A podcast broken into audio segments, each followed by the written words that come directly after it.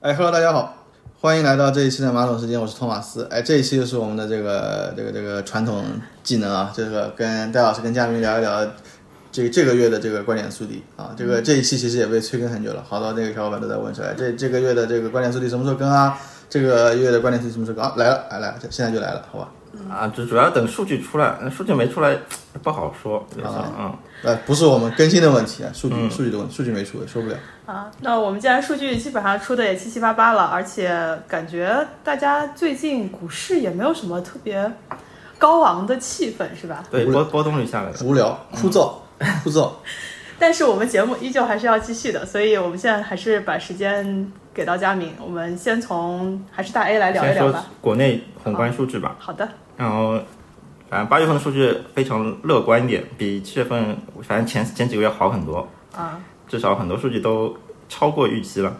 是预期太低吗？呃，这这不一定吧，因为还可能还是国内自己自己很多政策出来之后嘛，还是有一些反应的，对是吧？对嗯嗯。那具体的一些数字是什么样的就是 PMI 的话，先看 PMI 吧。嗯然后中国八月份官方制造业 PMI 四十九点七，预期是四十九点四，然后超预期的。啊？然后财新 PMI 五十一点七，前值是五十一点九，但反正那个成你看那个财新制造业 PMI 五十一，超预期四四十九点三。啊哦，嗯，因为就是那个那个财新 PMI 主要倾向于那种服务业嘛，更多一些。啊然后就可以其实可以看出来，就是呃，就是不同领域的一个拓展是吧？对对对，就是我们可以看一下，就是主要还是那个建筑业景气指数回升，但服务业比较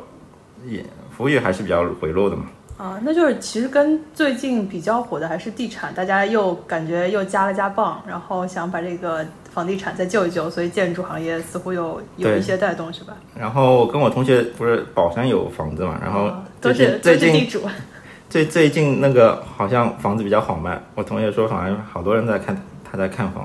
看啊他的房子。有一些回暖，还是有，说明政策还是有一定对的效果的，就是吧？政策之前基本上就是没人看房的，就房子都卖不出去啊。 好，下来反正就是现在就主要还是生产和需求是本月 PMI 回升的主因，就生生产指数回升了一点七个百分点，就连续三个月的回升。啊，那还是说明我们的经济就是真的没有大家，我记得我们前几个月做观点速递的时候，就是一路的看低，对吧？对对对对，就四月份的时候其实已经数据不好了嘛，四月份的时候我其实我已经在说可能要通缩了，对，但你现在还通缩吗？ 呃，八月份八月份还可以， 回来了是吧？感觉就是在那个对，危险的边缘左右试探。嗯，然后就是就是产需修复带动采购回升嘛，库哦存延续去化，哎，这都是好事情。就是有一点像你之前说的周期的那个底部，似乎有一些我们，因为我们过去几个月连续说的内容是，嗯、整个宏观经济的数据，制造业也不行，然后外贸也不行，各种都不对行，，就就是一没有恢复，就是那个恢复那个那个周期一直没有走出来，哎对现在还是在去库存的阶段嘛。嗯，然后就是八月份那个新订单指数回升，主要是由内需推动，但是外需拖累比较厉害。啊，就是进进出口数据不是很好看，还是比较难看一点。这也就是大家说的，其实全球。没有说只有我们在水深火热，虽然说美国的一些数据感觉很好，但是从进口数据，就是出呃外贸数据来说，如果美国真的很牛逼，对吧？那也不可能外贸数据特别差。那现在是内需有一些提升，提是吧升，嗯但但主要是全球需求在减弱嘛。啊，对，其实东亚东亚很多国家日子都不好过，是看看我们最近看到的一些社会、政治、经济问题，对吧？其实我我去印尼啊，前段时间去印尼，印尼其实也贬值的很厉害。然后再看看日日元，日元最近也贬值的超级猛。啊，但是这个我觉得今年最大的一个主题就是国外经济不好，国内经济也不好，但是国外的各大指数纷纷创新高，对吧？ 没错的呀。 这个没错我我也解释不了为什么。哦，那说回来，就是我们总算总算在大家看了半年的这个衰退，一直经济不好，这个月的数字是有一些拐点的趋势，对吧？对，就是反正八月 PMI 数据就显示了经济回升向好的积极，啊，反正积积极信号不断增多，需求边际转暖，企业信心持续增强。啊，嗯，对就是大家终于在八月，这已经 Q 三要结束了的样子，是吧？对，下个月我们再说九月份的 Q 三真的就结束了。啊，然后说回 CPI 吧，CPI 反正比去比上个月好，上个月是负的，这个月终于转正了。C CPI 年率是一百零点一，呃，也符合预期吧。然后 PPI PPI 也比上个月就是好一点，上个月是负四点四，八月份 PPI 年率是负百分之三。CPI 的话，主要是食品价格和能源价格上涨。就食品价格就是从上个月下降百分之一，转为上涨百分之零点五，影响 CPI 上涨大概是零点一个百分点。嗯。然后最近你看大宗都涨得很猛，对，然后特别是猪肉和原油嘛，原油，然后就就反正猪肉和原油是主要带动 CPI 上涨的原因之一。嗯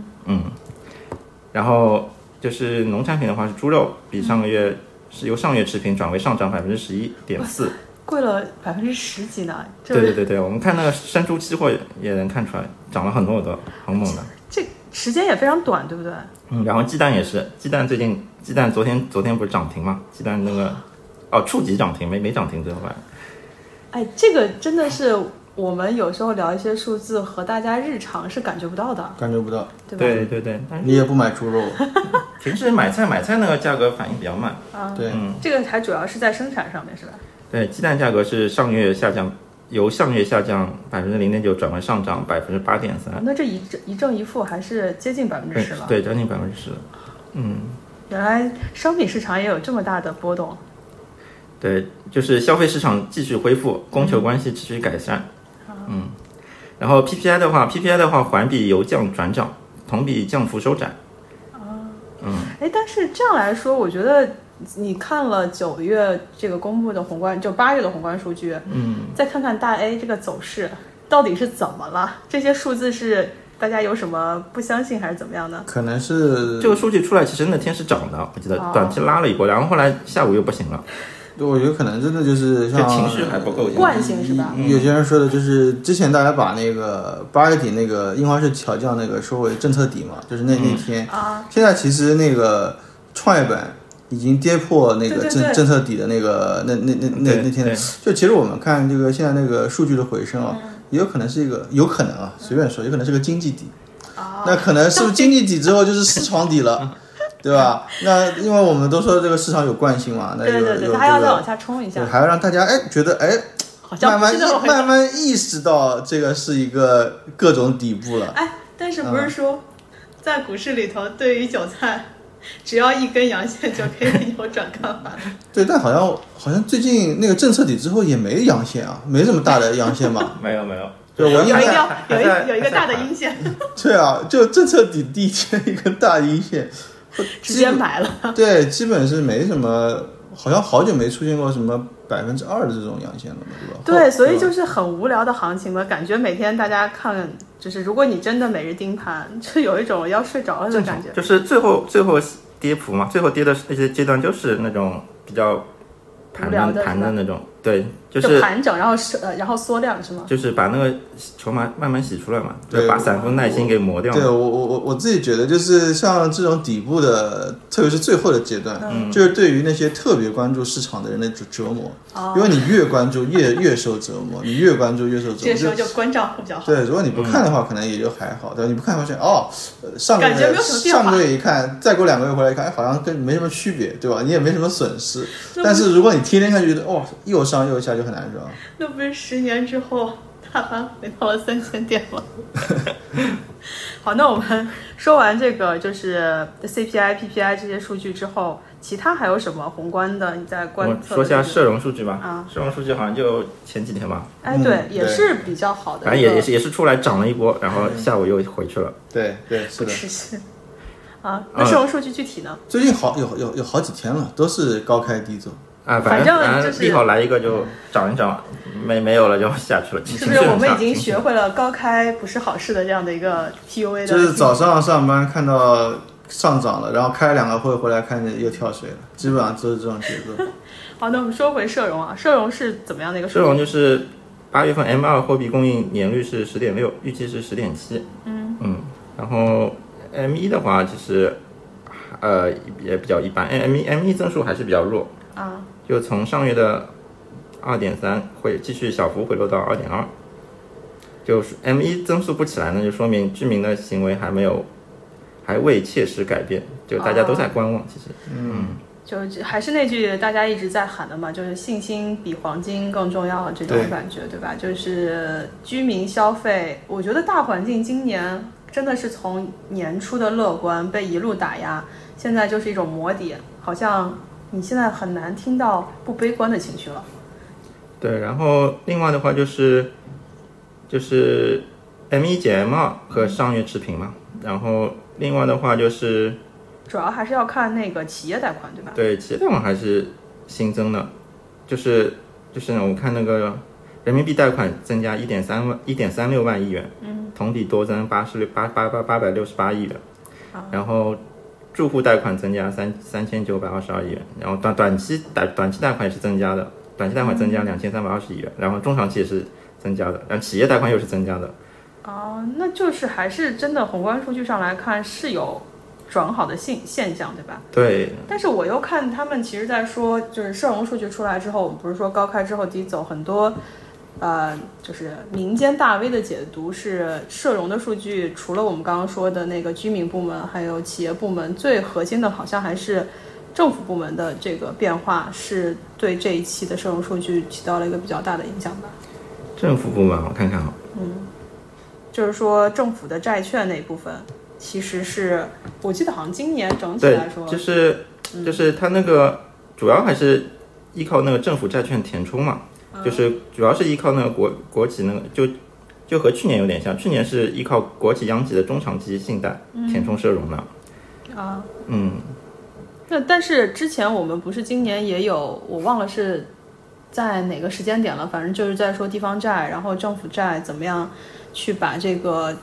消费拉起来，或者说把投资拉起来，其实就是在这个过程中，如果我们说那个社融里头的三个部门，居民就私人私人部门，嗯对吧？然后企业投资，那就是政府，这三个都不给力，就是社融过去几个月应该就是啪啪啪打脸，然后嗯让我们觉得经济不行。那你总要有一个人先起来，起一个领军者的作用，是吧？然后还有一个好的地方就是国内的信贷脉冲，信贷脉冲是，呃，反正就是现在基本上就是见底了，就阶阶段阶段触底，现在也反弹了。嗯，就七月份就去从七月份的负五点七百分之五点七反弹到负的二点四，然啊，后你就收窄了，是吧？对，然后七月份大概率是七月份是一个底部，啊，但这些数据感觉都是有一定的滞后性，我们对，去是看是有吧连接核心。嗯。对，反正这个社融数据一出来呢，就是官方的解读比较比较谨慎，就是说只嗯是一一个月的数据，不足以参考。啊，但是外媒的解读非非常离谱，外媒外媒解读是突然从很悲观转向了很乐观。啊，外嗯媒也是要考虑一下自己的这个媒体立场的，是吧？嗯，这次社融数据还有一个很有意思的地方，就是我是在盘中发布的，哦，对对对，在对啊十二点十二点十二点多，嗯就然后一般一般大家都是在晚上或者十六点，嗯，很着急，很着急。对，非常着 急。告诉大家一个好消息，已经对藏不住了。对，从这点上来说，就可以理解成这个是官方也认为的是一个好的信息。但官方还是要谨慎吧，就是官方的评论还是大家不要太激动啊，是吧？但是有一些小道消息就开始小作文满天飞。确实能，最近这段时间也能看出，就是呃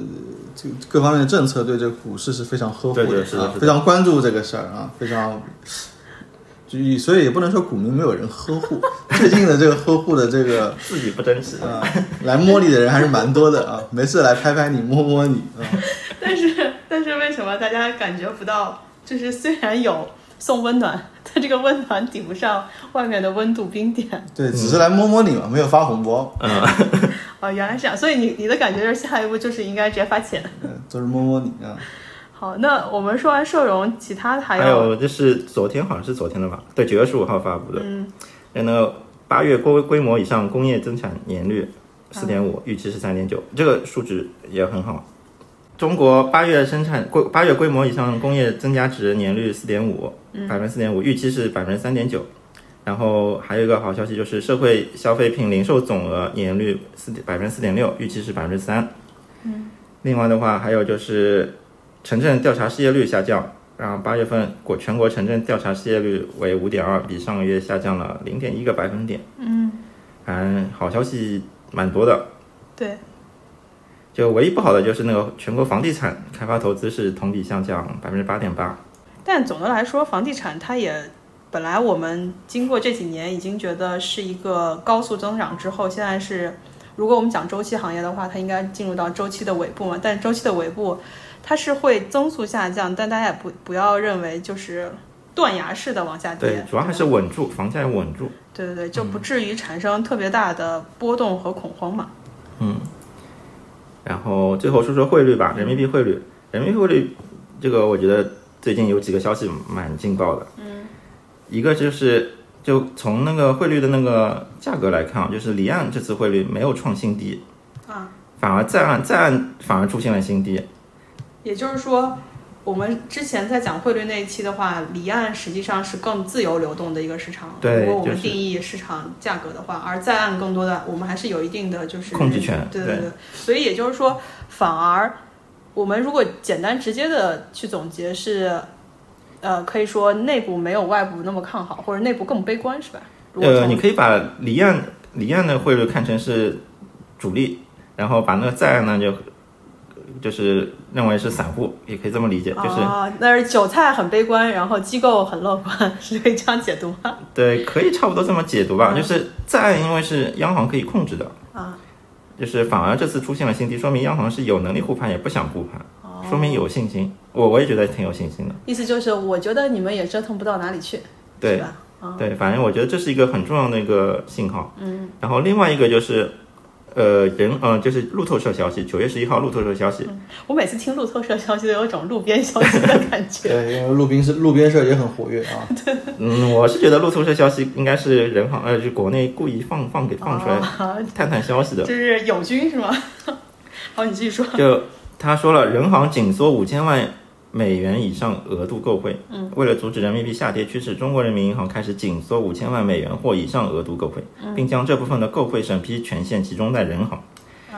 就说明资本流动这个事情，这个大门要关闭了。我们之前说到那个门德尔三角，嗯，就是独立的货币政策，对然后和固定汇率和资本自由流动，嗯，然后独立货币政策这个，因为肯定是很需要的，因为最近呃我们的经济形势不是很好嘛，那个对货独立货币政策肯定是重需要中之重。重中之呃重，就绝对不会放手的。好的，就上一期也说到，就是固定汇率和资本自由流动里面做选择。啊，就之前就是放任汇率走，现在呢就是，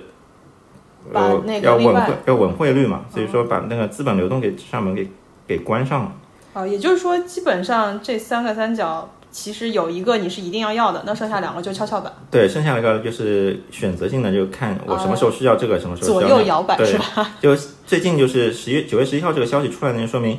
我放弃资本流动了，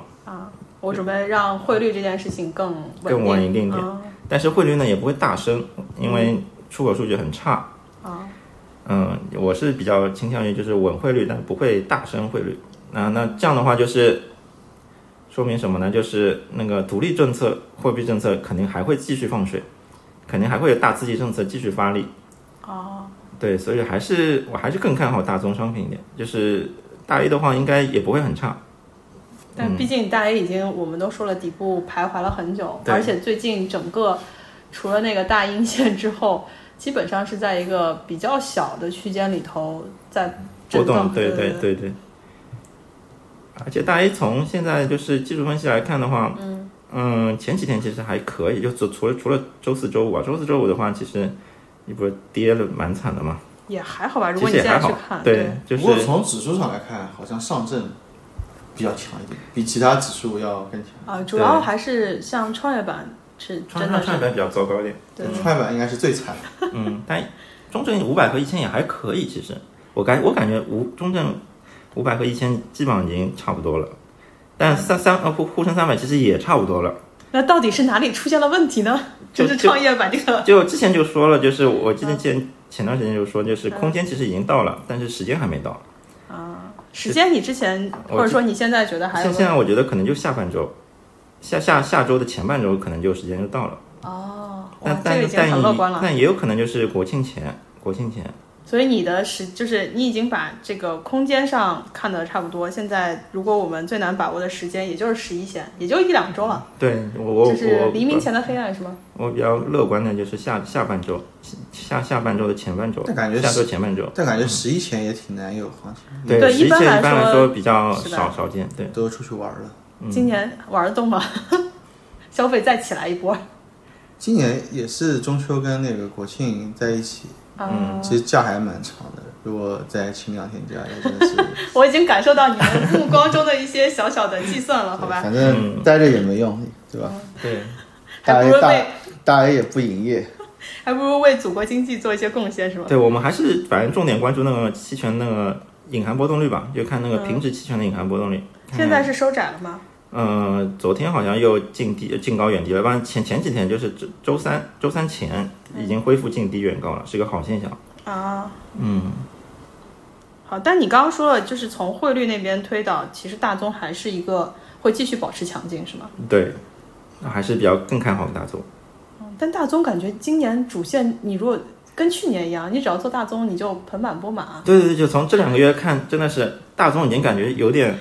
经济恢复了很好了，感觉已经这种感觉已经感觉上了。就从大宗的价格来看啊，最近因为大宗比较小牛市嘛，嗯，各种基本上都在涨。对，像你刚刚说的猪肉、鸡蛋这些，其实也都在涨对，然后黑色系嘛，黑色系因为因为房地产的事情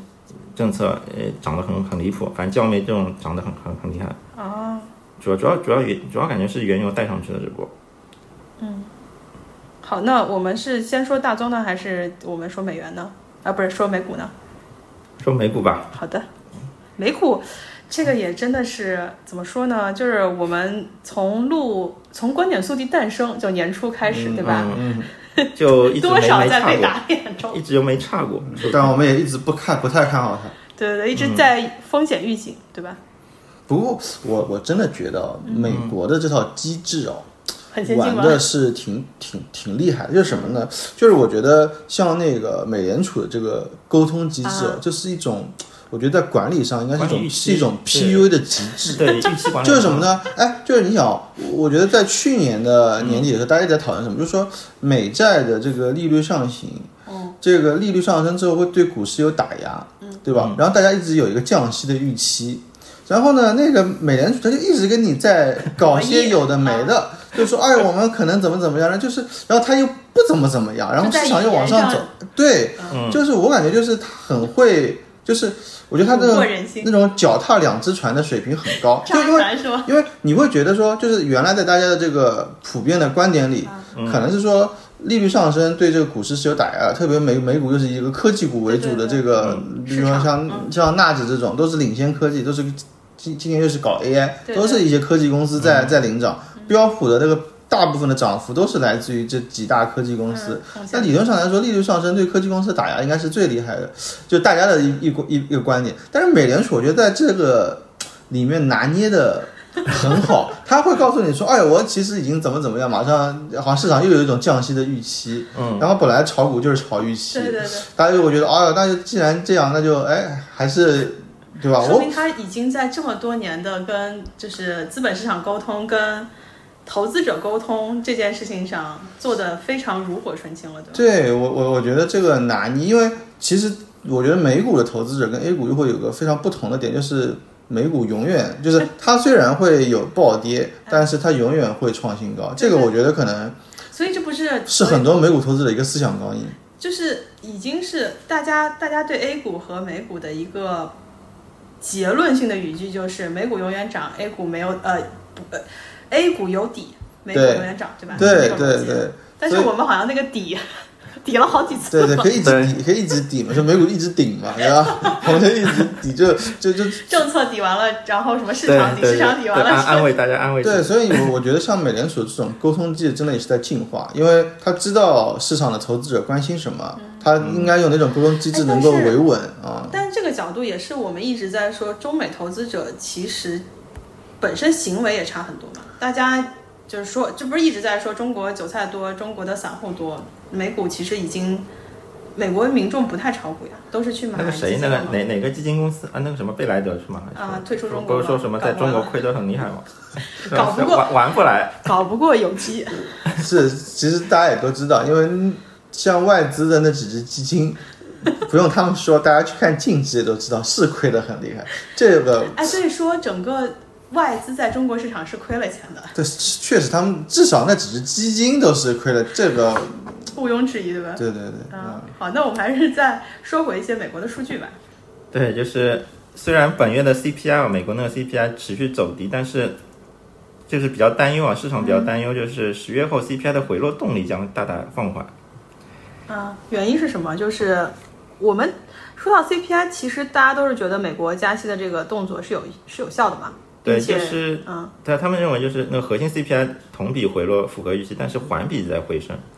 就就是那个通胀还是很有韧性的。啊，就是他大家就认为就是美联储这次九月份应该不太不太会加息。对，当时数据都是我看到的嗯那个相关的报道，都是说啊，美联储这一系列的加息，终于把八点多的这个这个通胀降到了三点多，但是就在最近。刚说完这句话说，嗯啊九月可能不会加息了，但最新最新的数据好像是又有一个拐点升到了三点六，那三点六感觉又离对对对，然后然后现在就是现在市场可能认为就是可能十二月份上会加息，就如果核心那个 CPI 持续反弹，就感就像你刚刚说的，就像托马斯说的，就反复，你嗯对感觉有了对对点对对希望，又把你掐灭。是的，是而的，而且呢，我觉得这个事情跟他们之前说的这个目标也有关系，因为之前鲍叔一直说他的这个调控的这个目标是百分之二，就是我们现在对现在市场能够普遍共识的一个温和通胀的一个。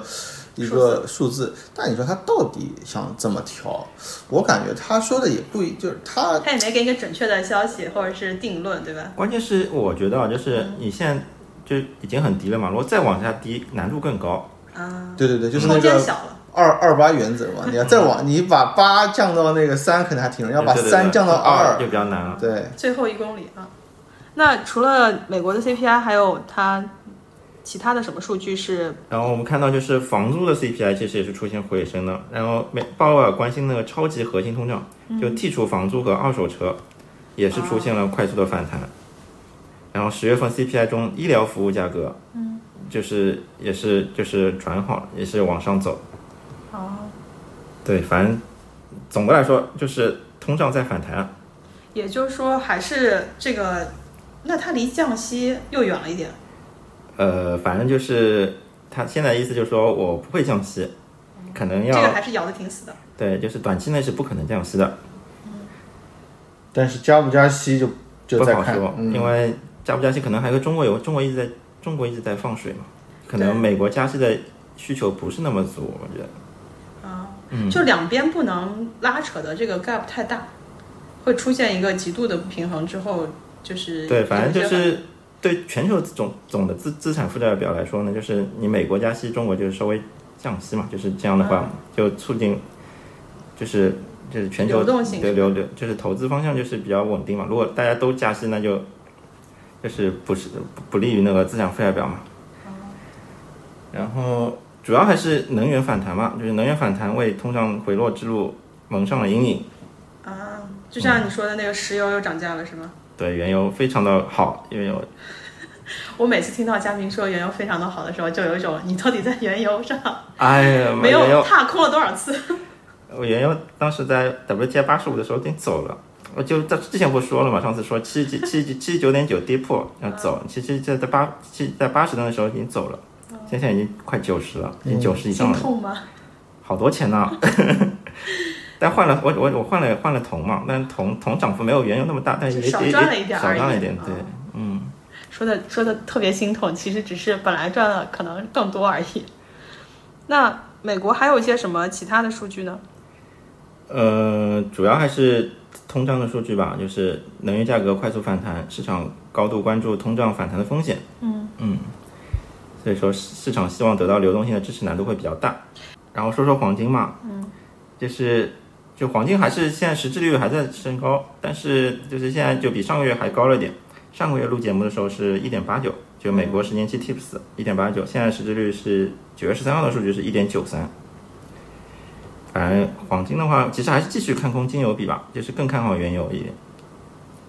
就现在现在金油比的均十年均线是在二十四点七六，就目前的话，现在金油比是在二十一点五附近，可能就是我金油比在未来就是会长期处于那个均线之下。然后，然后在技术层面的话，我看看那伦敦金嘛，伦敦金现在有三重顶的这种形态，嗯，就是还是我觉得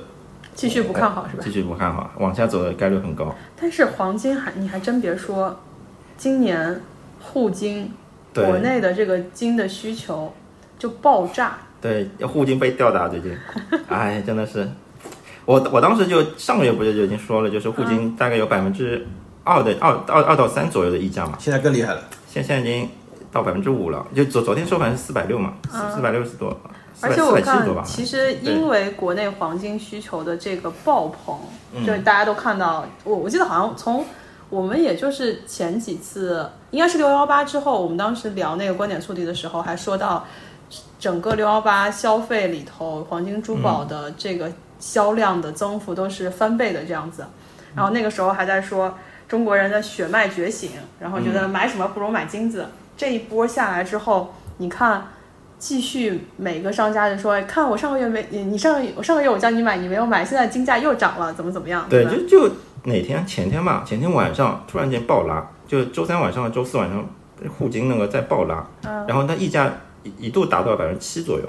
哦，那是一个很大啊，所以就有很多对人去国外买黄金，然后国内回来销售，对我是吧？我听到消息，好像有很多人就是去香港、澳门卖黄金，然后弄到国内来换，再卖卖再卖掉。真搬砖，搬的对是对对金砖， 对，金砖四国，就就你想百分之七嘛，现在一千九，就伦敦金是一千九，不是你，因为你想百分之七，你百现分之在就快一百二了，就就是等于相当于外盘的黄金到两千两千多了，两千零二十了。而且是无风险，是吧？对，对，这就是就是不同市场的同一品种的跨市场套利，对不对？我觉得这个不得不说，就是我们嗯上个月的观点数据里，其实佳明就就分享了这个，对啊，那时候其实我已经做空黄金已经进去了，溢价的这个事情，嗯其实这个月这就这一周吧，其实嗯看应该有很多自媒体都在说这个沪金溢价的这个事儿。对嗯就我感觉佳明这事儿说的还是非常非常，我感觉是我关注的所有这个，我我我都我都我都说的太人早了，，说的是最早的。 进的也太早了。就因为这个跟你的投资风格有关，嗯你是一个极度谨慎的人，就是属于先跑，有点风吹草动你就已经不见了的人。从我们就日常操作也看出来呃我感觉啊，亏的亏的时候也是因为进的太早了。啊，就是你太你太早看空，然对后我，我觉得百分之二的溢价已经很高了，那时候没没有到，想到可以到百分之五到百分之七，对不对？对，就直接傻眼了，就是那种。那你觉得后续呢？要不要打翻自己，打破自己的认知？但我觉得这个事情，这个事情啊嗯不持，久我觉得能总归会回归的，但至于回归到多少就很难说了。就从历史数据来看，百分之五其实已经很一个很高的那个溢价了。但这个我觉得是不是我们很大程度上在投资过程中就是不断的突破自己的认知，改那变啊呃我但我觉得这个感觉是一个黑天鹅事件，我感觉有点像。哦，所以你还是就从历史数据上，就是好像很少超过五十美金，我觉得五十美元以上的溢价，就是，这次能达到一百多的溢价，嗯，但是万万没有想到的。好的，那黄金上你就是坚持自己的信仰吧。我觉得大家投资最重要的事情还是让自己舒服嘛。就你如果认为它是空的，然后那你就你就去做你认为是对的事情。只是我们从风险提示的角度，还是这个明显的就是对，黑比天鹅在那较里。比较稳健的还是空黄金多原油会更加好一点。但是你原油也跑了是吧？没关系，我我我我我会再接回来的我多了多了那个铜，好的，哎，我们我好像在那个观点速递里头看到有一个听友也是在跟你讨论这个铜的，是铜还是商品哪一个的期货的价格？它是有很重要的一个，我们来看一下。我记得有一个听友，嗯，是对大啊，他说 他是希望那个铜可以继续涨上去嘛。铜的话，之前就说了和上证上证指数有很强的关联性嘛。嗯嗯。其实我我我也是比较看好大 A 的，但是就是铜的位置啊，铜的位置其实已经比大 A 那个位置高了。嗯。但是你说的是，之前我们讲铜博士也是说，铜首先它是一个有一有一定领先性指标的，对，因为它是工工业和工业相相关嘛，跟工业品相关，工业品一般都是会相对于领先于那个，就是股市和那个，对，相对于领先于股市。好，那我们再说回原油吧。原油就是你虽然走了，但是它又往上走了，对吧？对，原油就是现在就是从供给侧来看，供给不增嘛，然后需求又非常强劲，然后供给的话就是七月以来就是欧佩克十三个成员国每平均每天生产两千七百四十万桶原油，嗯，比其判断的消费者需求少大概一百八十万一一百八十万桶嗯每天，就是说它供给供给还是在减少的，然后需求呢又非常强劲。主要是因为中国中国大刺激之后呢，它的需求预计啊，就是就 OPEC 坚持就不增量是不就需求的话，就是 OPEC 坚持对就是那个全球就二零二三至二零二四年度就是全球石油需求强劲增长的预测，哦就预预测中国今年需求会增长百分之六。哎，它也挺有意思的，就是它一方面预测需求会强劲增长，另一方面它就不增加供给。对，感觉就是感觉就是就是想让限原油量增供原油涨，那是啊，它涨了不就成员都赚钱吗？呃。也有可能，因为之前啊，之前有一种说法，就是说，因为俄乌战争不是快结束了嘛，嗯，俄乌战争结束，其实 快结束了很久了，对，快结束了很久了，反反正就是俄罗斯基本上就是感觉要和谈的样子。啊，那既然既然都快和谈了，那我原油压低，好像原油压低就是为了遏制俄罗斯嘛。现现在既然快和谈了，就没有必要没有再必要去再压低了啊然后呢，中国是比较害怕那个原油上涨的，然后是因为需求量大啊。呃，主要是因为中国大概只只能就中国的需求百分之三十只能靠自己供给，然后百分之七十是靠原油进口的。对，所以说就是一般来说就是原油的上涨会遏制中国的发展嘛。啊，就之前好像日本有个学者做出一个什么，好像说什么原油每上涨十美金，中国的 GDP 大概就要扣个零点七，差不多这样子的，嗯，一个估算。所以你觉得这个原油上，它其实还是承载了很大的一个对政治上的因素很多，嗯我觉得。然后就是，然后从那个 WTI 那个管理基金净多单，从七月份开始连增六周，嗯，嗯，那就一个半月了。然后包括那个美国战略石油储备 SPR 在内，然后原油美国的原油总库存也是降到了八亿桶以下，创下了一九八五年以来的新低。嗯，对，反反正反正各种利好消息。啊，哎，那你还记得你当时就觉得那个原油你准备走了的原因是什么吗？你肯定就是觉走的得原因是因为当时七十几七十九点九那时候就是原油是最先反弹的嗯那一波，就是那那反正有一天晚上，反正那时候就是大宗跌得很惨，然后原油是第一个反弹的，然后那个低点就七十九点九，但是在再后来呢，这个低点被跌破了，就出就我们认为就是止损了嘛，就是按照那个反正自己的那个规则上就止就反正就是出场了就出场了。但你后来没有再进，对吧？后来没有再进，但是后来就是后来现在现在原油突破了，突破了那八十四那条那个那个那个那个那个嗯压力位是吧？对，突破了压力位。其实我的意思，我的现在想法就是等它回调吧，等它回啊调到撤回撤到八十四的时候再做多。现在目前是这个想法。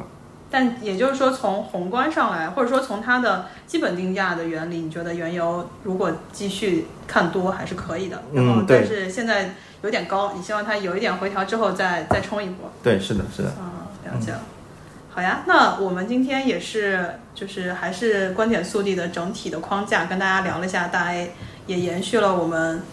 连续几个月的看多的这样的一个一个主旋律，对其吧？实还是看多。 佳明每次提到看多还是非常乐观的。那美股的话，其实我们刚刚说了一些那个经济数据，似乎有一些拐点，但从美股走势来说，好像包括我们之前卖出的纳指，我看最近两天有一些跌，但实际上中间也没有跌的嗯特别厉害。另外就是大宗，反正佳明也说了，今年好像就是个大宗的行情，如果你没有在大宗上没有机会参与这些交易，整体在股市上可能会受到一些伤害和需要被送温暖。那黄金的话，就是我们说的，就国内国国际国内金都价完全有不一样对对对，嗯有一些不同走势。那其他的就我们还有原油和你刚刚说的铜，对吧？嗯，都是延看续多了看多。看多。那整体来说，商品市场还都是一个看多的方向。然后大 A 也随着商品市场在未来的 Q 四，希望我们对吧账户能飘红。那我们今天这一期的这个观点速递就先到这里了。嗯，好的，谢谢好大的，家，拜拜。嗯，拜拜。拜拜。